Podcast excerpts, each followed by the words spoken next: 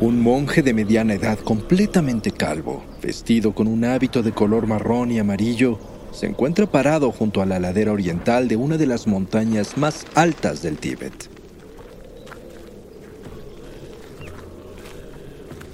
Sus ojos brillantes y llenos de sabiduría alcanzan a distinguir a un grupo de hombres que vienen subiendo la montaña guiados por un conocido Sherpa de la región. Poco a poco, el destacamento de más de 20 soldados alemanes avanza hacia la cima y se nota que están muy cansados. Uno de ellos alcanza a verlo y se detiene. El monje intercambia miradas con el Sherpa y luego se acerca al destacamento. El soldado vestido de gris pálido con una banda en el brazo que ostenta una suástica comienza a cuestionarlo intentando hablar su idioma y le muestra un papel con la descripción de una misteriosa piedra. Chintamani, la joya del pensamiento. Una mítica piedra brillante que según algunas leyendas budistas es capaz de conceder cualquier deseo. El monje conoce bien la historia y sabe que la piedra de la que hablan es una poderosa reliquia que cayó del cielo junto con tres objetos más y encierra, entre otras cosas, los secretos de la sabiduría de Buda. Y sí, es capaz de conceder los más imposibles deseos. El soldado le pregunta si entiende el significado del mapa, pero el monje solo lo mira con curiosidad y luego asintiendo con la cabeza, señala hacia la cima de la siguiente montaña. Los soldados se animan y continúan su camino guiados por el sonriente Sherpa, y el monje los observa hasta que se pierden de vista. Luego da la vuelta y atraviesa la pared de la montaña. En el punto exacto donde se encuentra la entrada oculta a la ciudad de Shambhala. Ahí se dirige al templo donde se guarda la joya de Chintamani y le cuenta a los demás sobre los nazis en la montaña. El peligro no ha pasado y la joya debe quedarse escondida y protegida para siempre.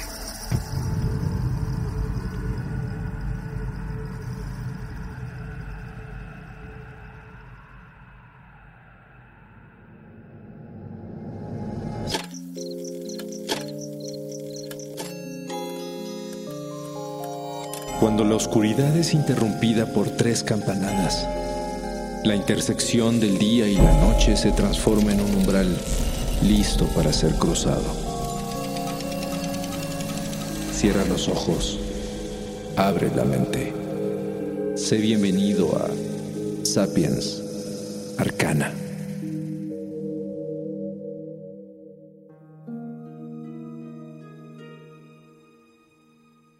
¿Puede acaso un anillo o un arma otorgar a alguien la fuerza de mil hombres? ¿La sabiduría de los genios? ¿La inmortalidad? La idea de que un simple objeto pueda canalizar a una persona poderes sobrenaturales es algo que lógicamente parece imposible. Y sin embargo, en diversas páginas tanto de la historia como de las grandes mitologías, aparecen objetos extraordinarios a los que se les atribuyen propiedades que van mucho más allá de nuestra comprensión. Se trata de objetos mundanos que de alguna manera han adquirido poderes especiales. Pueden ser joyas, piedras, herramientas, armas, vehículos, plantas, libros, túnicas o cualquier otro elemento tangible, el cual adquiere poderes únicos y maravillosos que se extienden al afortunado o desafortunado que consigue obtenerlo para sí mismo. La mayoría de los objetos, según las leyendas, han sido fabricados de cierta manera o bajo ciertas circunstancias, modificados por algún evento o incluso tocados por manos de santos, de héroes, de profetas o hasta de los mismos dioses. Se cree que de esta forma quedan imbuidos de aquellos poderes que los transforman para siempre. La lista de menciones de este tipo de tesoros dentro de múltiples leyendas es interminable, y varios de ellos no se quedan en la fantasía, ya que se cree que en algún momento pudieron ser o estar basados en cosas reales. Por ello, hoy inspiran a miles de personas a salir a buscarlos incansablemente en cualquier lugar del mundo. Así, por ejemplo, tenemos al Santo Grial, la copa de la cual, según las escrituras sagradas cristianas, Jesucristo bebió y repartió el vino en su última cena. El Grial con el tiempo adquirió propiedades milagrosas impresionantes. Por ejemplo, se cree que podía producir alimento para legiones de soldados, sanar enfermedades, otorgar inmortalidad y hasta resucitar a los muertos. Este divino recipiente ha sido de los objetos más buscados en la historia de la humanidad, fascinando entre otros a poderosos emperadores, clérigos, caballeros arturianos, cazadores de tesoros, historiadores, coleccionistas, nazis y todo tipo de megalómanos, los cuales han recorrido el planeta intentando encontrar indicios de su existencia desde los primeros años de la época cristiana hasta hoy. Otra reliquia muy codiciada es la mítica Arca de la Alianza, dentro de la cual, según los antiguos textos judíos, el profeta Moisés guardó las tablas con los diez mandamientos. La leyenda cuenta que el arca tenía el poder de convertirse en un vínculo de comunicación con Dios, además de traer a los poseedores gran poder, impresionantes victorias militares, alimento infinito y diversos milagros divinos. Aunque también mataba sin piedad a cualquiera que llegara a tocarla sin autorización. Ni hablar. No todo es fácil en esta vida. El arca de la alianza posiblemente se guarda hoy en un lugar secreto.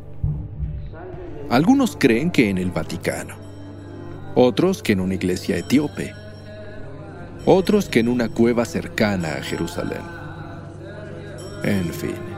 Esperemos que esté custodiada por burócratas dentro de una gran bodega, ya que lo mejor para el mundo es que nadie la encuentre jamás. Y como esos, hay objetos de poder codiciados y buscados en todas las culturas.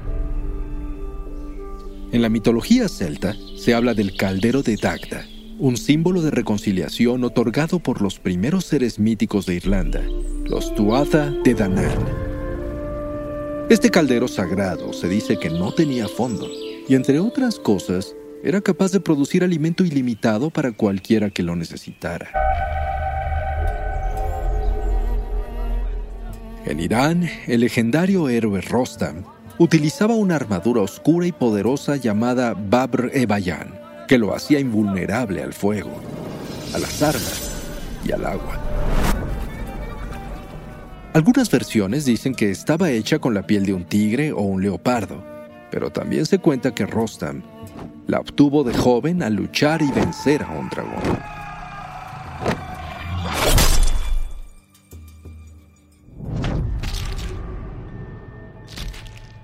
Otro objeto muy buscado desde la antigüedad es el mítico casco de Hades o yelmo de la oscuridad, el cual fabricaron los cíclopes para el dios del inframundo como ayuda en la guerra contra los titanes y tenía el poder de hacer invisible a todo el que lo utilizara. Este yelmo fue una valiosa defensa no solo para Hades, sino para otros dioses y algunos héroes como Perseo, quien lo usó para enfrentarse a la gorgona Medusa. Muchos se han dado a la tarea de tratar de encontrarlo, ya que además de la invisibilidad, el casco otorgaba la habilidad de internarse en las sombras, atravesar las paredes y volverse intangible.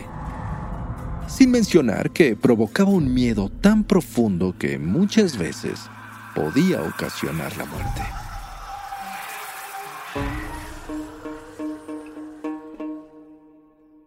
Son muchos los distintos objetos míticos que han cautivado la curiosidad de miles de personas a través de la historia. Pero es evidente que los que más han despertado la ambición de la gran mayoría son los que tienen los efectos más poderosos. Casi un milenio antes de Cristo, el reino de Israel tuvo un rey extraordinario, Salomón, hijo de David. Un hombre con una historia digna de leyenda que reinó durante cuatro décadas y se convirtió en uno de los reyes más poderosos del mundo antiguo. Pero además, se dice que Salomón fue dotado de gran sabiduría y según varias vertientes del islamismo y escuelas esotéricas, también era practicante de artes místicas o hechicería. A él se le atribuye el origen de varios objetos mágicos muy poderosos, incluyendo libros de magia y una gran tabla conocida como Mesa o Espejo de Salomón, en donde se dice que escribió en forma jeroglífica una serie de pistas que llevan a deducir el nombre verdadero de Dios y con él la fórmula de la creación.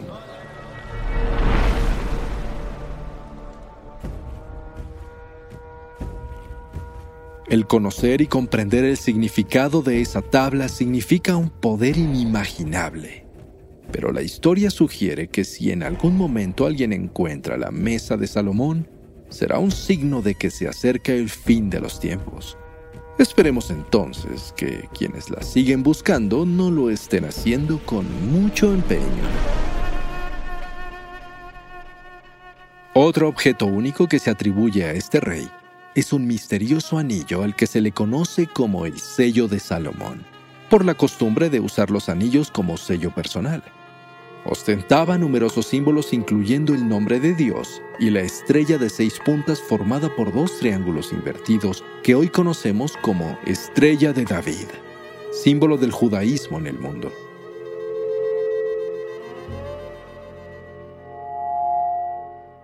Las primeras menciones del anillo se deben a los historiadores judíos y árabes desde el siglo I y fueron tomando fuerza con el tiempo hasta convertirse en leyenda. Algunas versiones aseguran que el arcángel Miguel llevó el anillo a Salomón y el rey utilizó su poder para controlar a los demonios, poniéndolos a su favor para ayudar, entre otras cosas, en la construcción de su gran templo.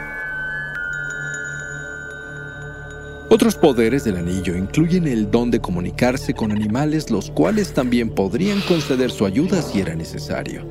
Y se habla de otras funciones que el rey daba al anillo, utilizándolo incluso a través de las manos de otras personas como su esposa o sirvientes. Curiosamente, este anillo es mencionado en numerosos textos y relatos hebreos, islámicos y árabes lo cual lo hace ver como un objeto más histórico que ficticio, por lo que muchos han tratado de localizarlo durante milenios. De hecho, a lo largo de la historia, algunas personas han afirmado haberlo encontrado y utilizado en varias ocasiones. ¿Será posible?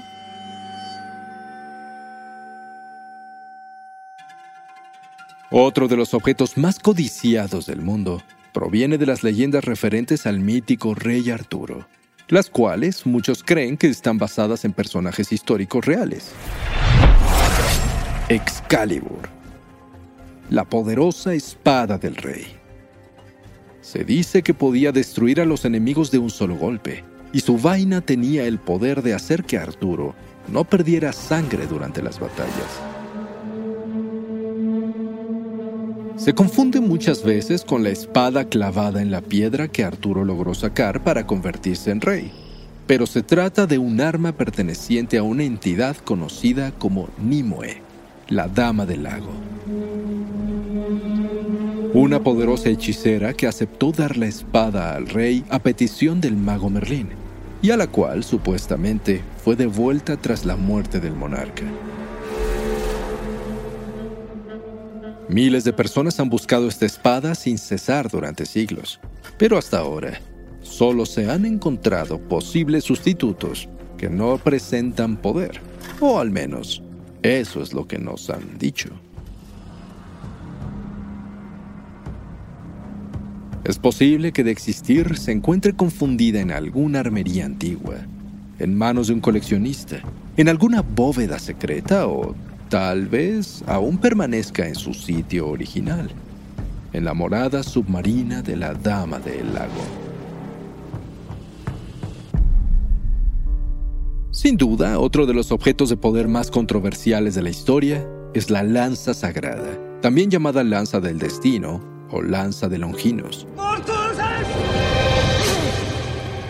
Según algunos textos cristianos, cuando Jesús fue crucificado, el centurión romano Longinos le clavó una lanza en el costado para asegurarse de que había muerto.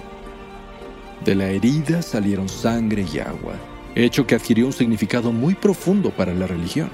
E incluso algunos dicen que al salpicar los ojos del centurión, sanaron su ceguera parcial de forma milagrosa.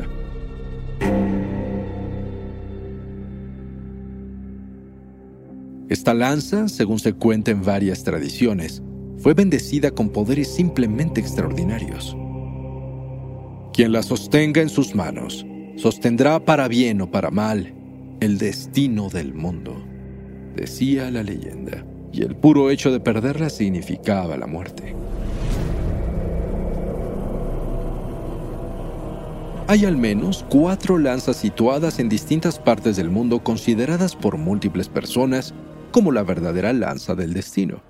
Una de ellas se encuentra en la Catedral de Echmiadzin, en Armenia, la venerada lanza de Antioquía, descubierta bajo la catedral de esa ciudad en el año 1098. Se convirtió en un símbolo impulsor de la fe y entusiasmo para los primeros cruzados. Otra lanza está resguardada en el Vaticano. Su punta se rompió en los primeros años de la era cristiana y se cree que se resguardó en París hasta la Revolución Francesa. Mientras que la parte más grande pasó por diversas manos durante siglos hasta finalmente ser enviada en 1492 al Papa Inocencio VIII por el sultán Bayazid II como pago por ciertos favores.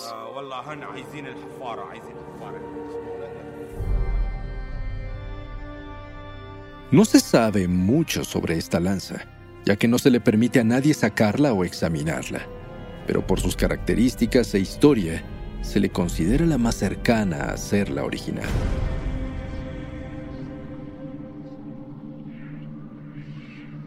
Otra candidata se encuentra en Viena y es conocida como la lanza de Heilig. Este objeto inició un largo recorrido a manos de varios emperadores romanos pasando por Constantino el Grande, el rey de Francia Carlos Martel, Magno y el emperador Barbarroja. Finalmente llegó a un emperador germano que la llevó a la ciudad de Nuremberg.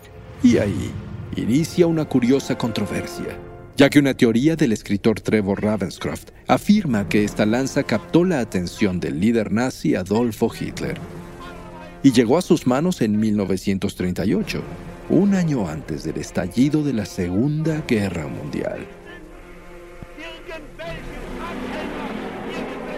Las características de la lanza hacen eco en esta historia, ya que en esos momentos el líder nazi tenía en sus manos el destino del mundo.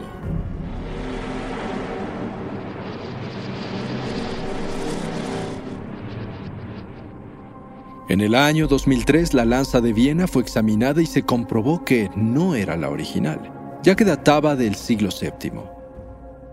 Sin embargo, también contiene un elemento muy intrigante. En la punta, cubierto con placas de oro y plata, se encuentra un clavo que podría tener más de 2.000 años de antigüedad, el cual se cree que es uno de los que se utilizaron durante la crucifixión de Cristo. ¿Qué clase de poder podría emanar de este clavo? Si las teorías resultasen reales, ¿será que Hitler en verdad utilizó un objeto de poder auténtico en su lucha por conquistar al mundo? Es muy difícil saberlo. Pero cualquier persona que quiera estudiarlo de cerca solo necesita viajar a Viena y verlo por sí mismo.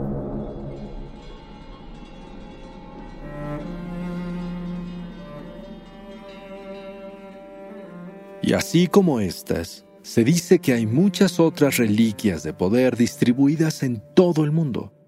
Objetos misteriosos y fascinantes que en las manos de la persona indicada podrían cambiar la realidad entera o destruir todo lo que conocemos para siempre. En verdad, ¿serán reales? Nada es imposible. Estos objetos de poder podrían estar más cerca de lo que creemos e incluso, si nos ponemos a observar con atención algunos hechos históricos pasados y presentes, podríamos casi asegurar que algunas personas los están utilizando justo en este momento.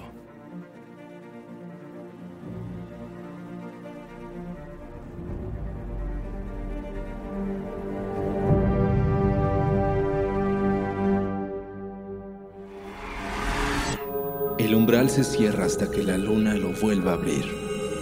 Mientras tanto, abre los ojos y asómate en las grietas del espacio y el tiempo. Y si te atreves, descubrirás qué hay más allá de lo que consideras real. Sapiens Arcana, soñado por Luis Eduardo Castillo, esculpido por Emiliano Quintanar, trazado por Keren Sachaires. With lucky landslots, you can get lucky just about anywhere. Dearly beloved, we are gathered here today to. Has anyone seen the bride and groom? Sorry, sorry, we're here. We were getting lucky in the limo and we lost track of time. No, Lucky Land Casino, with cash prizes that add up quicker than a guest registry. In that case, I pronounce you lucky. Play for free at LuckyLandSlots.com. Daily bonuses are waiting. No purchase necessary. Void where prohibited by law. 18 plus. Terms and conditions apply. See website for details.